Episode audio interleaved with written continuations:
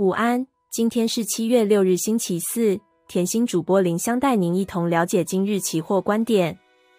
美股的表现牵动外资短线对台股态度，市场担忧联准会再升息的动作，加上美国严拟对中国大陆实施新晶片制裁，大陆随即宣布限制加者出口。后续美中关系混沌，美股收黑不利台股买气。从昨日外资期货多单减码幅度不小，经期货翻转为空单一千七百三十八口，在月线的博弈盘。外资下黑棋，充满外在压力的筹码面与消息面，市场下档买盘松散的结构下，卖气大于买气，以致扩大跌势近三百点。多方近期的课题就是要测试月线不破，但经现货微量增长黑破稍早整理的平台区，月线之上技术面优势消失，五日线下弯月线走平，并迫使指标再向下，指数本位处三角收敛形态前端。经收低在下方，台指出现倒状反转形态，形态上也显危急。近期关键点已守住平台区，克服今日缺口为要务。数据上，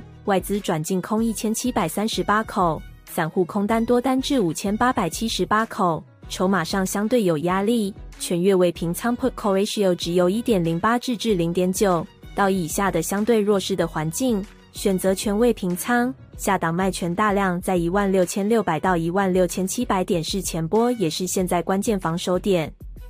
以上资讯仅供参考，投资人应独立判断、审慎评估并自负投资风险。谢谢收看，拜拜。